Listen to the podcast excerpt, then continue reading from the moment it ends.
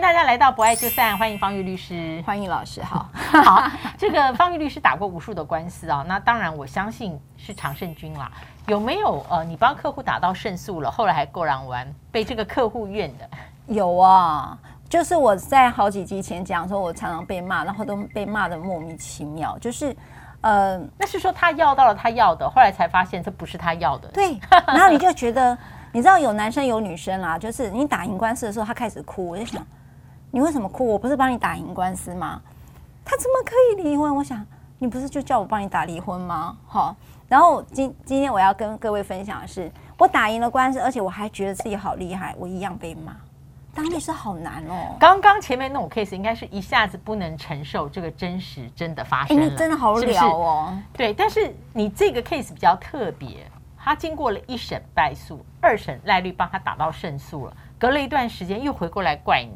对对，所以在一审到二审之间呢他自己，他可能还没有跟他好好的聊过哈。好，我们来听一下这个故事，我觉得很特别。对，嗯、是这样，这对夫妻两个哦，已经也是结婚好几年。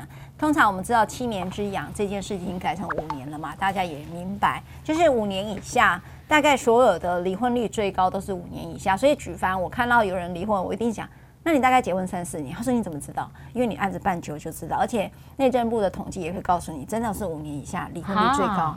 离五年以下，所以我就经常讲，你只要撑过五年，大概就可以往十年度过。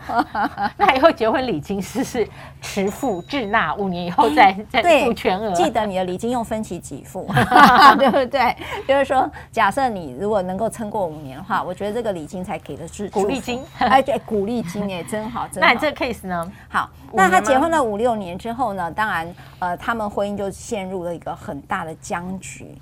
那那个僵局其实说来也不大哈，你知道我们经常在讲离婚是有好像得要到外遇啦，到家暴啦，或者是一些很光怪陆离的事情。他这没有，他这没有，其实他其实就是很简单的，就是生活习惯不一样。哦哦，譬如说举例来讲，你的衣服要洗，内衣裤你就是不要跟外衣一起洗，你为什么老是放在一起洗？或者是你的袜子要分开洗，就是这么这种多吗？这么就是因为这样子日积月累，后来不想一起生活的很多，只是他不是写离婚理由哦。譬如说，还有一个人是因为他老是在大年初二要回娘家，他要大年初一回娘家，然后那个男生会诉请离婚。有些律师也很有创意，就写违反中华文化，真的吗？然后那个法官就直接讲：“哎，那个某大律师，你来讲讲什么叫做中华文化？为什么大年初一回去不符合中华文化？大概类似。所以有时候家事法庭想都想不到。我跟你讲，家事法庭门关起来，你们真的受伤太深了，因为你知道太有趣了。家事法庭内所有的都会冲撞你对于这个家庭的想象跟观点，在里头所有人的语言都很有趣。那所以像这。你看，你就是要一直要我赶快讲这个，因为你知道法庭就是很好玩。好啦，他就是结婚五六年，他就是生活琐碎的事情产生了这种差异性。那那有一方一定不觉得这个有问题，当然了，老婆就受不了这个老公啊，所以他就回带孩子就回娘家。可是说实在的，这个老婆也明白，我们也没什么深仇大恨。说实在，也知道你这个男人是不错的，不好离。嗯，他也他不好离，但他也要离。他还是诉请离婚了，那这个他就后来这个男人就跟这个老婆呢就分居两地，但是呢他们在很多的譬如说六日，这个男人事实上会回这个夫他老婆家一起共度这个他们的。啊、呃，假日的，所以他们的互动啊，包括三大节日什么的。假设你不知道他在打离婚官司，大概也只有唯有他的律师知道他们正在打离婚官司，所以外人都不知道他们在打离婚官司。嗯嗯嗯。那这个男人就是没有交恶啦，没有交恶，就是不想一起生活下去，还是如同夫妻般的。往来，好，就是是这样的。那只是以为是工作原因，所以分隔两地而已。那这个男人其实真的也很爱这个老婆，所以这个过程当中，即便再远，他也会到。那在这个地方法院的时候，后来是判离婚了。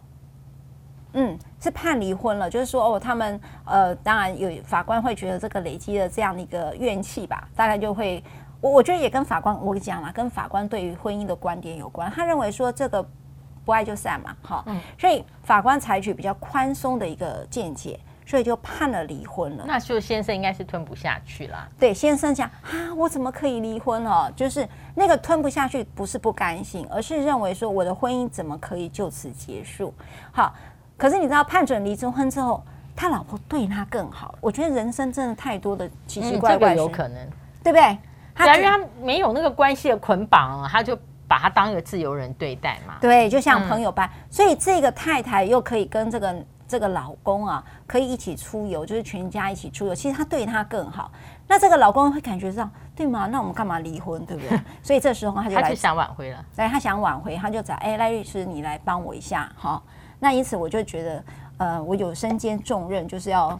劝和不劝离的概念下，反正总而言之，我会觉得看起来这对夫妻是可以走下去的。那因此，在高等法复合怎么打打官司？哦，就是要把前前把那个推翻，就是把那个原审法官的离婚给推翻掉。那当然，在这个二审的时候，我就把刚才那段故事也一样说给，如果你们呃所有的观众跟听众，你们也是一个陪审团，或者你们是一个国民法官，你会判离吗？不会，有可能不会。就是他可以有一个非常良好的互动，嗯，就觉得婚姻其实还可以走，孩子也还小，所以呢，高等法院的法官也就采取比较，当然会希望能够这对夫妻可以继续往下走，因此就废弃掉了原审的离婚判决，嗯，然后就驳回了太太的离婚请求，所以形同婚姻关系继续继续下去。嗯嗯，那你觉得接下来会怎样？这个故事如果走到这儿，一定会有发展，一定不会是 happy ending。所以他太太就开始觉得不爽。哎，不离婚叫不 happy ending。看到方老师这样讲，所以你觉得太太不爽？不爽。因此，确实，老师也真的是啊，真的是行内人啊。也就是说，这个老婆呢，收到一个一个不离婚的判决之后，也就因此没有假日夫妻这件事了。哦，完全完全断掉跟这个男人的往来。他就说：“你不用再来了，那孩子探视你就如期探视，你也不用待在这里，好像我们是一个 family 一样。简单讲就是，我他的离婚官司男人这赢了，也就是法律赞成了不离婚这个事情，可是他关系断掉了。嗯，然后呢，若干年非常有可能，对，就是在一年多后，这个男人就说：‘那律师，你为什么要打赢这个官司？’” 他真的回不来呀、啊，因为他关系真的回不来啊。哦，就这几年他太太就是，因为我觉得他太太应该就是心里很不高兴，说你改变了我改变的状态，哦，对不对？就是当初一审判请离婚，我要到我要的，而且这是我的我改变了的状态。那我从这个状态里面，我来慢慢慢慢调整。嗯，但没有想到晴天霹雳，我的状态又被你改变了。就一切，我一切都白费力弹弹回原原点，所以我就很难讲说他原来跟他判准离婚的前夫可以好好的往来，他先生也完全没有变化，还是那个人，为什么回到原点就不可以跟他互动了呢？我觉得是，如果是我的话，是我花了很大的力气才走到这边，你又把我拉回出发点，不让我出发，嗯，那你觉得？如果说你不让我出发，所以他就怨这个男人。对，而且我觉得那时候一审判离婚的时候，其实他太太的心境应该是，我觉得有一个成分叫自由。我觉得人在自由状态下面做什么事情都会相对比较温和，他会采取一个比较缓和的方式去互动，因为最重要的就是自由。当你自己已经自由了，也许对别人就会比较宽待。哇，我觉得老师你真的下标下的好，就是说。呃，人在创伤，就是我们这前几集都在谈创伤，就是说，当我要离开这个关系的时候，呃，我有很多可能是创伤，有可能是不自由。那个不自由就是我我结婚，但呃离我家好远，离我自己想要做的事也很远，所以他发现他自己可能不适合这样的一个婚姻。那么，当我跟你发牢骚也好，我抱怨了这么多，这一件事情，我唯一能做脱困的方式就是离开这个地方。但是我离开这个地方，并不代表我要离开你，对不对？好，所以他觉得说，用透过离婚的方式，我的关系还在继续，所以我的关系也没有要跟你断裂，我只是选择的生活方法不一样而已。所以他会觉得这个男人不成全，是我觉得不成全是一个一个很大的问题。那后来你这个男的客户跟你看起来像 complain 的时候，你应该走苦笑。对，我觉得当律师怎么这么难呢？你做什么都不对，就是我帮你完成了你的意志跟你的决定，到头来你会怪我这个帮手。要是没有你帮忙，我就不会睡醒我的意志。